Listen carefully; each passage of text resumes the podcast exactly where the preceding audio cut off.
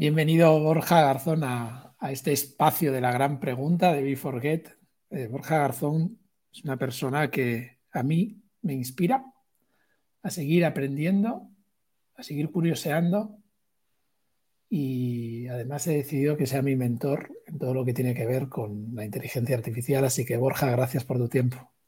Muchas gracias, no, gracias a, ti Ramón y al equipo de Big Forget. Es un auténtico placer estar aquí con vosotros esta tarde.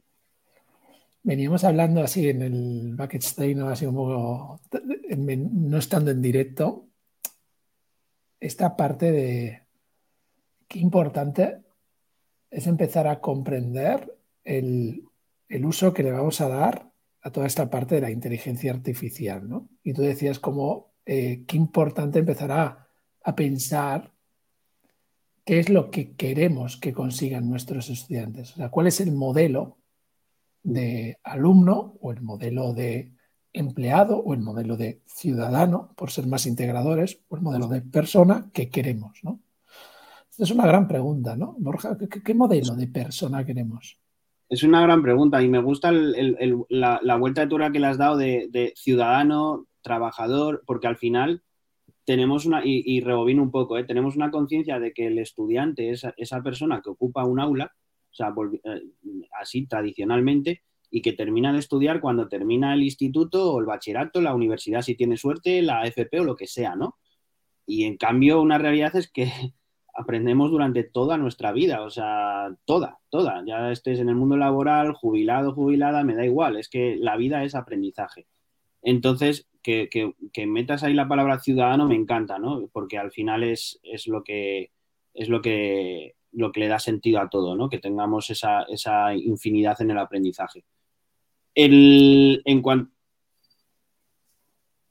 Ah, no, que creía que ibas a, decir algo. no, en cuanto...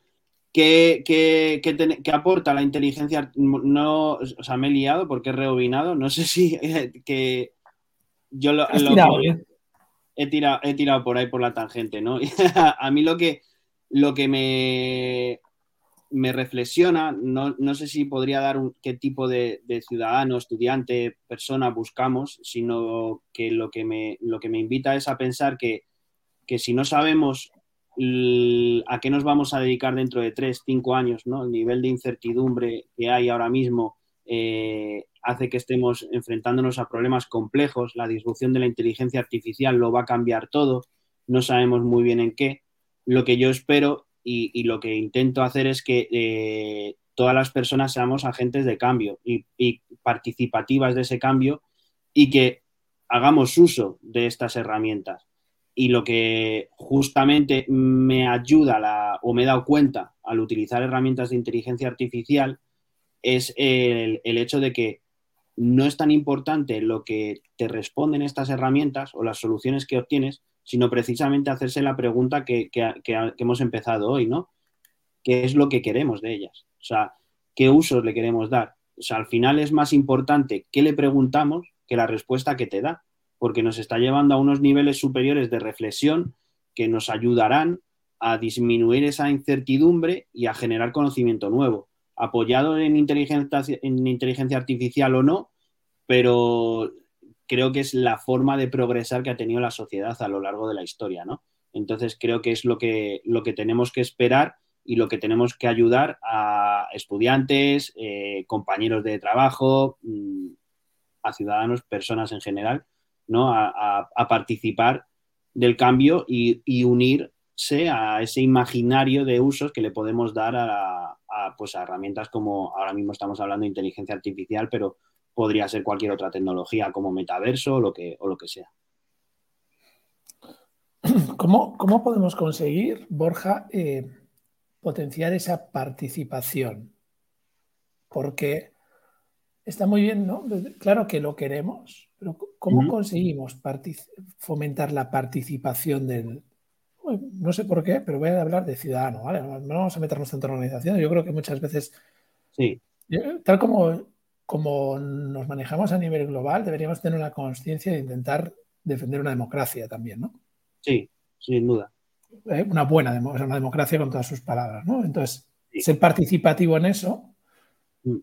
¿no? Eh, ¿cómo facilitamos que la gente sea participativa, por lo tanto aprenda? Son palabras mayores, ¿no? Pero ahí a nivel de, pues de lo que e, es democracia, la educación es uno de los pilares, ¿no? De una, sociedad eh, saludable, por así decirlo, o una democracia saludable, la educación tiene que ser uno de los grandes pilares, ¿no? Y ahí la participación ciudadana y de las personas, a mí lo que me llama es a recuperar los espacios de aprendizaje de, las, de las ciudades, localidades, pueblos, en los que, pues más, más en el aspecto tradicional, ¿no? En el que la escuela se ve embebida en un, en un tejido social en el que los vecinos son agentes participativos, las familias, eh, las empresas y, se hace un contexto de, aprendizaje social alrededor de la escuela, ¿no? No la escuela es lo que pasa dentro, de, dentro del edificio, eh, el hospital es lo que pasa dentro del hospital y fuera no hay ese tejido, ¿no? Habría que crear esos espacios e incluso desde el urbanismo a favorecer la arquitectura de las ciudades para que, para que den eh, esos espacios, pero luego a nivel, para aterrizarlo ya a nivel más personal, ¿no? De, de las personas, cómo participar es, yo diría que es atreviéndose, eh, proponiendo, probando y, sí que es muy mañido el decir hay que atreverse a confundirse, el error es aprendizaje, la realidad es que nadie se quiere confundir, obviamente, pero no hay que tener miedo a, oye, me voy a hacer una cuenta en ChatGPT y voy a probar a ver qué sale, eh, voy a ir utilizándolo, etcétera, ¿no? Voy a incluirlo, o sea, como formadores, por ejemplo, voy a incluirlo dinámicas en el aula para ver cómo se utiliza en lugar de darle la espalda, ¿no? En, eso yo es lo que, lo que veo que podemos hacer. Y luego desde la parte de la responsabilidad que también tienen los y las desarrolladores y desarrolladoras de aplicaciones basadas en inteligencia artificiales, hacerlas accesibles y tener una unos fundamentos éticos eh, muy, muy fuertes que estén detrás, ¿no? Detrás de, detrás de estos algoritmos, ¿no? Y luego es que hay bastantes vías de participación ciudadana. O sea, de hecho, en Finlandia empezaron hace ya, pues, no sé si casi 10 años, ¿no? dieron un curso online que estaba súper bien, en, lo que pasa que estaba en finlandés y luego lo tradujeron al inglés, ¿no? Pero sobre inteligencia artificial y las implicaciones que tenía para la democracia, el sistema productivo, la educación, para un montón de cosas. Y era un curso que además, yo parte de mi trabajo, el core es diseñar experiencias de aprendizaje online. Entonces, claro, el trabajo que había detrás era exquisito, o sea, una, una experiencia de usuario eh, increíble, ¿no? Y, era en formato masivo, ¿no? Para formar a toda la, a toda la población eh, que estuviera interesada y batió récords, o sea, tuvieron más de medio millón de, alumnos eh, que lo lograron terminar, etcétera. Y ese curso, la Unión Europea, que estaba financiado con dinero de, la Unión Europea, ha trascendido, ahora lo tenemos en español, lo tenemos en España, y lo, que pasa es que no, no se dan a conocer estas iniciativas, ¿no? Y yo creo que se necesita de promocionarlo y, participar de esos espacios, ¿no? Eh, a, veces, pues bueno, la, burocracia, las instituciones, pues van más, van más despacio de lo, que, de lo que va el cambio. Has hablado de varios puntos me voy a quedar por, hilarlo con el, del final, es que me ha gustado mucho. Quiero tocar contigo dos puntos, ¿vale? Uno eh, o tres. Venga, ético. me gusta que lo hayas vuelto a sacar aquí en la gran pregunta que ha salido varias veces. Dos, cosas concretas y útiles que un docente puede ya aplicar con inteligencia artificial, ¿vale? Que también se lo lleven, porque también nos siguen bastantes docentes. Y tres, eh, que es lo último que has dicho, ¿no? Que es eh, ese afán o ese compromiso, más que un afán, ese compromiso por potenciar lo que funciona. ¿no? Eh, yo tengo la, suerte de participar en, un proyecto que se llama Terra d'Auga, eh, ya que soy gallego y, siempre he pensado que, bueno, esa, parte de morriña que solo tenemos los gallegos, pero devolverle a tu tierra lo que te ha dado, pues solo lo puede entender un gallego, pero, pero yo que soy gallego entiendo lo que digo, ¿no? y, y, en este proyecto, ¿no? Ahí tenemos un manifiesto y, el manifiesto empieza, empieza por vivimos en un lugar extraordinario y estamos dispuestos a potenciar todo lo que lo regenere. Qué bueno. Entonces, Yo creo que ese curso deberíamos de estar totalmente dispuestos, y has hablado antes de marketing, a coger las mejores agencias y decir, vamos a posicionarlo el primero. Sí, sí, sí, sí. Y esto es un movimiento ciudadano, organizativo, pero es qué cosas funcionan y potenciarlas al máximo. No esperemos a que lo haga un sistema no. que ya se ha quedado obsoleto. Sí. Bucky Fuller decía, no intentes cambiar un, sistema, crea uno nuevo que haga que el anterior se quede obsoleto. ¿no? Si vas a crear un sistema nuevo, si tú conoces ese curso, ¿cómo liamos a cuatro? Sí. Que digan, es que este lo tenemos que posicionar el primero. Es que al final es el legado, ¿no? O sea, estamos aquí para, para, para, cuando sean tus últimos días mirar al retrovisor y ver qué es lo que has dejado para, el resto, ¿no? Al final es, es en lo que trascendemos. Entonces, creo que es muy importante eso que dices. Yo, por ejemplo, durante la pandemia, resulta que en mi edificio yo era el único que tenía una impresora. Y, tengo un niño que en la pandemia tenía cinco años y, y, un vecinito más que también tenía pues siete años claro, en homeschooling, ahí eh, clases online, les mandaban, son muy pequeños, era infantil, tercero de infantil, imaginaros, y primero de primaria tenían muchas fichas, es importante, ¿no? Que no era todo video, videollamada, entonces tenían fichas y claro, les mandaban cosas los profes y tenían que imprimirlas, no se podía salir de casa, yo se las imprimía a mi vecino. Yo luego, como, bueno, pues estoy acostumbrado a la digitalización, etcétera, pues eh, sabía conectarme a un Zoom perfectamente, pero es que el 40% de los alumnos de la clase de, mi hijo, de sus compañeros, sus padres no sabían. Pues yo estuve dos, tres, cuatro, cinco tardes ayudando a, mira, te tienes que conectar así, instálate esto, no sé qué, una cosa tonta y estúpida, pero es que algunos me decían, oye, ¿cómo te lo puedo compensar? Y yo decía, pues lo que has aprendido y enseñárselo a otros cuatro. Y, así creo que, pues es lo que tú dices, ¿no? Las agencias, pues oye, vamos a posicionar esto porque eh, el, gobierno, sin meterme en que haya voluntad negativa, positiva, lo que sea, no, no, lo, no lo va a promocionar, no tiene los medios, no sabe, no interesa lo que sea, pero sí que es verdad que se pueden hacer un montón de cosas. Ahí estoy totalmente de acuerdo. Vale, pues me voy a comprometer a una. Pásame el link de este curso y por lo menos aquí, en este post, lo vamos a dejar para que la gente lo haga. Genial. Me comprometo a escribir en esa parte. Dos. Además es que es súper es gratis, además. Venga, dos ética en todo esto?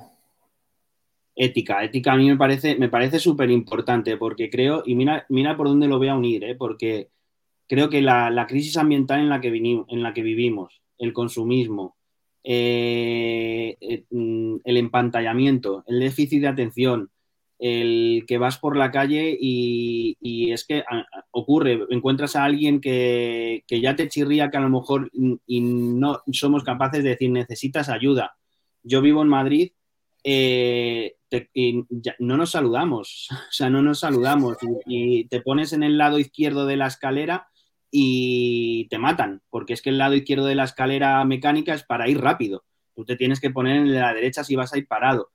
Con esto, ¿a dónde voy? A que todo lo que nos está pasando eh, es fruto de que vivimos en una crisis de valores profunda.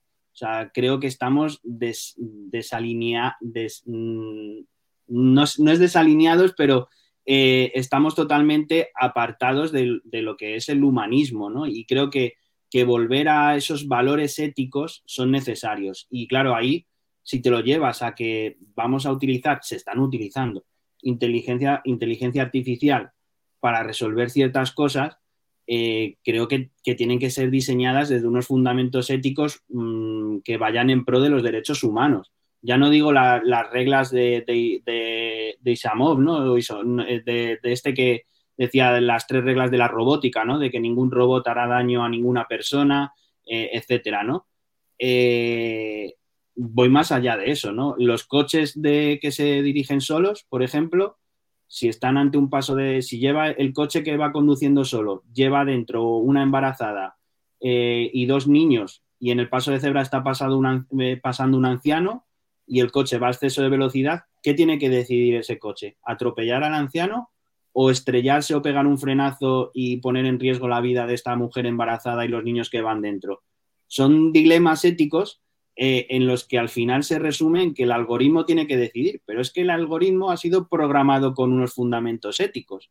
Entonces, creo que ahí es necesario que haya transparencia, que se abran canales de participación, reflexión de, gente experta en estos temas y, es lo mismo. Bueno, luego en, clave de humor, no sé si es cierto o es un fake news, pero una persona puso su rumba, la, la aspiradora está en casa, la puso, eh, se salió por la terraza y la valla de la terraza tenía el hueco justo, se cayó por ahí la rumba y le dio en la cabeza a un señor. ¿De quién es la culpa? ¿La culpa es del, dueño de la rumba que la conectó y no cerró la puerta? ¿O, de, o del que diseñó los sistemas que detectan las paredes que no, que no entendió que ahí ya no había más sitio y se cayó? Son dilemas éticos que creo que, que, bueno, hay que tener y luego también, sobre todo, en qué uso se le va a dar, ¿no? Que eso ya son valores éticos personales, que eso ya no va del que diseña el algoritmo, sino va de, de cada uno de nosotros qué uso le damos, ¿no? Porque es lo mismo que decíamos antes. La energía nuclear, ¿qué uso le, puedes dar si energía nuclear o crear una bomba? Eh, ahí voy a, voy a hacer un hilo con, la, con una entrevista que tenemos de Bosco en La Gran Pregunta, cuando entrevistamos a Bosco, un experto en ética, mm. y habla de la ética como el ahora y la ética como la responsabilidad individual. Entonces, con esto tengamos conciencia de lo que estamos haciendo en este momento con una responsabilidad individual máxima como seres humanos, ¿no? Y, y entonces me lleva a la, siguiente pregunta. El otro día estabas, compartimos un espacio también ahí que estuviste en, educación, que vi en redes, ¿no? Dentro de, un laboratorio de una gran empresa, el laboratorio de innovación donde estuviste y, y estabais, oye, me, me, encantó porque estabais muchos agentes de, la educación, ¿no? Venga, Cuéntame cosas concretas que se puede hacer con la inteligencia artificial en la educación un docente, ya, hoy, ¿sabes? Es como, venga, ¿qué podemos aplicar que facilite el aprendizaje? Pues mira, lo primero yo no sé si empujados a ellos es a mejorar la evaluación, la evaluación educativa, porque creo que lo que ha puesto de relieve y lo primero que ha puesto la, inteligencia artificial patas arriba es el plantearnos si, si una, una realidad que estaba en la sala, ¿no? Eh, y, a lo mejor todo el mundo mirábamos para otro lado, pero estábamos confundiendo evaluación con calificación. O sea, estábamos haciendo exámenes, eh, trabajos siempre los mismos, fotocopiados de un año a otro, y lo que nos estamos dando cuenta es que ahora estas inteligencias artificiales lo resuelven y lo hacen igual o mejor que nosotros. Entonces, ahora mismo lo que puede hacer un docente es rediseñarlas, rediseñar su sistema de evaluación. Eso por un lado, y creo que es lo que más impacto va a tener a corto plazo, ¿no? Por lo que volvíamos antes, ¿no? Hablar de que si copian, no copian, si está bien copiar o no, etcétera, ¿no? Pero para no abrir ese melón, eh, algo que a mí me está gustando muchísimo y que yo aplico ahora en mis clases es una metodología que ya hacía, ya hacía y es muy conocida, ¿no? La de Flip Classroom, ¿no? La de eh, darle la vuelta al aula, ¿no? El aula invertida, en el que yo voy a aprovechar los espacios limitados, ¿no? Y cuántos profes dirán, joder, a mí cada año me quitan horas, ¿no? entonces no tienes tiempo de valor en el aula para compartir con tus alumnos, ¿no? Pues eh, el aula invertida lo que, nos, lo que nos incita o nos invita es a, crear contenidos asíncronos que tú puedas eh, darle a tus alumnos y, y, que ellos se lo preparen en casa antes de venir a la sesión. Y así consigues que ya todos vienen con la lección aprendida o con unos conceptos básicos y en el aula puedes eh, organizar debates, actividades colaborativas, eh, afianzar los conceptos, eh, trabajos en equipo, puedes generar esa conversación que te va a abrir el conocimiento y, ya te aseguras que vengan con, con, los conceptos clave y no tengas que dar esa explicación magistral, ¿no? Y además conectas a través de contenidos multidispositivos, ¿no? O sea, y eh, puede, multiformato, que diga, puedes hacer vídeos, puedes hacer podcasts, puedes hacer presentaciones interactivas, lo que, lo que te venga en gana, ¿no? Claro, a mí esto el año pasado me llevaba un buen rato, porque decía, vale, me grabo, no hace falta que hagamos una, producción de Hollywood, eh, te puedes grabar tal, vídeo doméstico, no hace falta, salvo que la cama que está de fondo esté hecha, no, no te tienes que preocupar de más, ¿no? O grabarte un audio, etcétera. Pero es que ahora con inteligencia artificial, los profes lo que pueden hacer es con un simple texto el texto de la teoría de lo que ellos contaban en palabras eh, o que tengan de sus apuntes, lo pueden convertir automáticamente en vídeo con Flicky, por ejemplo, eh, voy a dar nombres de herramientas, por ejemplo, con Flicky, pueden compartirlo o convertirlo en un post eh, tipo blog, un artículo con copy.ai, pueden convertirlo a audio, que ahí hay varias herramientas, y hacer un podcast con incluso efectos sonoros y de todo. Y, y para aplicarlo con Flip Classroom a mí me parece apasionante. Y luego apóyate en ChatGPT para que te, eh, te, te, dé ideas. O sea, eso es un imaginario. O sea, ChatGPT puede ser, eh, me he bloqueado, dame ideas. No nos tomemos su solución como la definitiva, pero le puedes decir, oye, ¿cómo puedo hacer yo para...? Y es que te responde y sigue, sigue preguntando. O sea, ahí tenemos que generar conversación y va aprendiendo el tío o la tía, ¿no? de este algoritmo. Entonces, y luego, para de aplicarlo en esta metodología de aprendizaje Flip Classroom, ¿no? El aula invertida, yo lo que enseñaría sería a los alumnos a utilizarlo. O sea, es lo mismo de que pues cuando, pues, cuando había que enseñar a utilizar Internet o, actuar, o a buscar en Google, pues enseñemos también, metámoslo en el currículum, el de decir, oye, pues hoy vamos a, vamos a utilizar ChatGPT como fuente de, mm, de, información, inspiración para hacer una presentación sobre el ciclo del agua, por ejemplo. Ahí, yo, mi conocimiento con la, con la docencia, ¿no? Y con el sistema educativo y... Ahí has hablado al principio de todo de la evaluación. Uh -huh. La evaluación es ser capaz de cambiar la mirada. Para, bueno. transformar la, para transformar la evolución, si queremos realmente llegar a ese punto, lo primero que hay que hacer es cambiar la mirada. ¿no? Sí. Yo pongo un ejemplo muy concreto que siempre me, me llamó la atención en una guardería pública eh, de, de, un barrio. Y las profesoras y los profesores, la directora había decidido que la evaluación iba a ser una poesía que tenían que escribir de cada niño de lo que observaban de ellos. Y entonces les apuntó a un curso de poesía. Uh -huh. les apuntó, y claro, solo con ese gesto transformó la escuela. Claro. Porque, los, porque los docentes y las docentes se tenían que observar al niño para plasmarlo en una obra de arte que iba a leer el padre. Ya. Que con lo que consiguieron con eso, Borja, es padres que leían a su hijo, que algunos hasta se sorprendían porque lo conocían igual que ellos. No, sí. no voy a poner más, ¿no? Por no ser.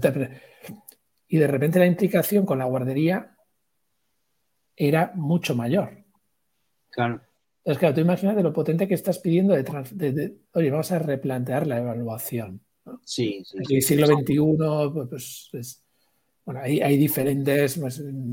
movimientos que ya funcionan y mucho, y vuelvo a esta parte de querer potenciar lo que funciona, ¿no? La, eh, la evaluación auténtica, ¿no? que, que, que, habla siglo XXI, una empresa de educación. Eh, claro, todo esto son oportunidades para, para empezar a ver eh, que evaluamos un modelo y el modelo que queremos es un modelo ciudadano comprometido, ciudadano comprometido con una serie de valores éticos, con una serie mm. de valores, ¿no? que esto no, nos llevará a, a poder después también atender a cada individuo. Y después, algo que nos une también de otra cosa que funciona muy bien, que es un MTA Tinder Singular ahora, que es, oye, y además con procesos de diseño de aprendizaje centrados en los usuarios, uh -huh. donde lo primero que nos tenemos que plantear es la identidad. ¿no? Sí. Eh, claro, ¿cuál es la identidad? Te, te, hago una pregunta ahora que, el, que nos da miedo que la inteligencia artificial nos quite trabajo. ¿Cuál es la, ¿Cuál es la identidad de un orientador laboral? Claro. Esta pregunta Ese... habría que responderla para empezar a evaluar. Totalmente, totalmente. ¿Y? y tú te reúnes con consejeros de empleabilidad que te dicen, uh, no sé. Y es normal, ¿eh? porque viven en un sistema totalmente de, de una rapidez y un ritmo totalmente eh, inhumano. Sí, sí, sí. Hace, cuando digo in es involucionar como humanos, ¿no? Sí, totalmente. Entonces, eh, joder, si, si, tu miedo es a que te quiten el puesto de trabajo y lo único que te están diciendo es con que seas más humano, que no lo vas a perder. Claro, sí, sí. No sé, si es que realmente el puesto de trabajo, mm, la inteligencia artificial, a ver, sería muy inocente pensar que no va a quitar puestos de trabajo. Yo creo que creará más de los que destruirá, pero algunos que se reconfigurarán, pero a corto plazo los que sí que te lo van a quitar van a ser los que dominen esas herramientas a su favor, los que consigan ser más eficientes. A la hora de, todo eso, es, eh, yo creo que esa es la única certeza que tenemos de, con la, para con la inteligencia artificial. Y la primera pregunta que les mando y que todos nos tenemos que ir sabiendo responder, ¿no? Es que seas capaz de afirmar tu valor. Mm. Que lo hablábamos también detrás de las cámaras, ¿no? Y, es una buena pregunta que, hablando también de esta parte de autoliderazgo y liderazgo y, esta temática, tema manido, pero no por ello que podemos dejar que se, otra vez se prostituya, ¿no? Porque entonces dejamos que las palabras se agoten y reinventamos nuevas y solo ganan unos pocos. Eh, claro, aquí esto es para mí como una parte clave. Es decir, oye, ¿tú qué valor estás aportando a día de hoy a las necesidades actuales? Porque necesidades hay un porrón. La gran pregunta es qué valor, qué necesidad cubras y si eres capaz de afirmar ese valor. El problema es que estamos entre un 75 y un 80% de personas que no afirman su valor. ¿de, qué, ¿de, qué, le estamos hablando? de, aprendizaje, de, cuando, pero si tenemos que bajar mucho más, es esta teoría del, del donus de, la equidad, ¿no? que es un donus maravilloso que algún día enseñaré también aquí, que sí, sí, muy bien, pero damos a todos la oportunidad que se merece, o aquí la brecha sigue creciendo. Y, y Saramago, gran sabio donde los haya, decía que hay dos mil millones de personas que son para desechar. y que aquí, bueno, que ya que lo hagan entre esas, o sea, y lo que pasa es que el nivel de conciencia, pues no podían desechar a Salamago y otras, ¿no? Claro, ¿Dónde voy es, nos empezamos a hacer estas grandes preguntas de identidad y ponemos con mucha humildad a empezar a aplicar lo que haces tú en inteligencia artificial, atraer a talento para ver qué aplicaciones tiene y poderlo potenciar. Claro, justo es eso. O, si no, no, nos vamos a, pues no, no, vamos a ser capaces de, liderar este cambio, ¿no? Lo, liderarán otros, lo liderarán otros y con, otro, y con otros objetivos, ¿no? O sea, eh, eh, eh, eso está claro. O sea, si no, si no lo hace uno, lo, hace, lo harán otros, pero con objetivos diferentes. Ahí eso está, eso está clarísimo. O sea, y ya hay gente haciéndolo, ¿no? Entonces, lo que buscamos es que pues abrir ese imaginario, ¿no? y que y que seamos participativos, ¿no? El otro día leía a alguien que decía que esto era, eh, que esto estaba suponiendo, pues como cuando inició Internet, que había algunos que, que pensaban, creían y se sumaban a la ola, por así decirlo, no a nivel de negocio, sino a nivel de, es que Internet lo va a cambiar, va a cambiar las cosas, entonces voy a aprender ya, me voy a unir, voy a, empezar a utilizar, voy a empezar a enseñar a otros y a otras, y los que decían, Internet no va a cambiar la forma de hacer las cosas bueno, pues 20, eh, 30 años después lo ha cambiado todo. La inteligencia artificial ahora están diciendo que es igual que ese, que ese cambio va, a suponerlo y que va a cambiar la forma de navegar, la forma de acceder a la información, eh, todo, la forma de relacionarnos a través de, la, de relacionarnos a través de la red o lo que sea. Quién sabe, ¿no? Pero, pero el futuro está ahí para que lo inventemos nosotros, ¿no? Desde hoy. Eso me gusta porque voy a traer otra gran pregunta, ¿no? Ahora que, ya empieza a haber grandes preguntas y, gente que, me inspire y que tengo la suerte de entrevistaros. Y es eh, a través de David John cuando habla de los diseños de futuros, ¿en cuál te responsabilizas? Claro. Porque no hay un futuro, hay futuros. Hay, futuros. dentro de los futuros, la inteligencia artificial va a diseñar muchos futuros. ¿Tú a cuál juegas? ¿En cuál te estás responsabilizando? ¿En cuál, es, entonces, en esa parte eh, invito a esta reflexión de, oye, ¿qué futuros mm. te puedes imaginar? Porque me encanta además que lo estás planteando como un mundo imaginario. Sí, sí, sí. Que, volviendo, pues, trayendo otro gran genio, ¿no? Que era Walt Disney, con toda la parte de la creatividad, decía imaginación, realidad y pensamiento crítico para acabar creando. Claro, justo. ahora toca imaginar mundos. Sí. Desde ahí bajarlos a los reales y pensamiento crítico para realmente mm. ir a los futuros que queremos. Claro.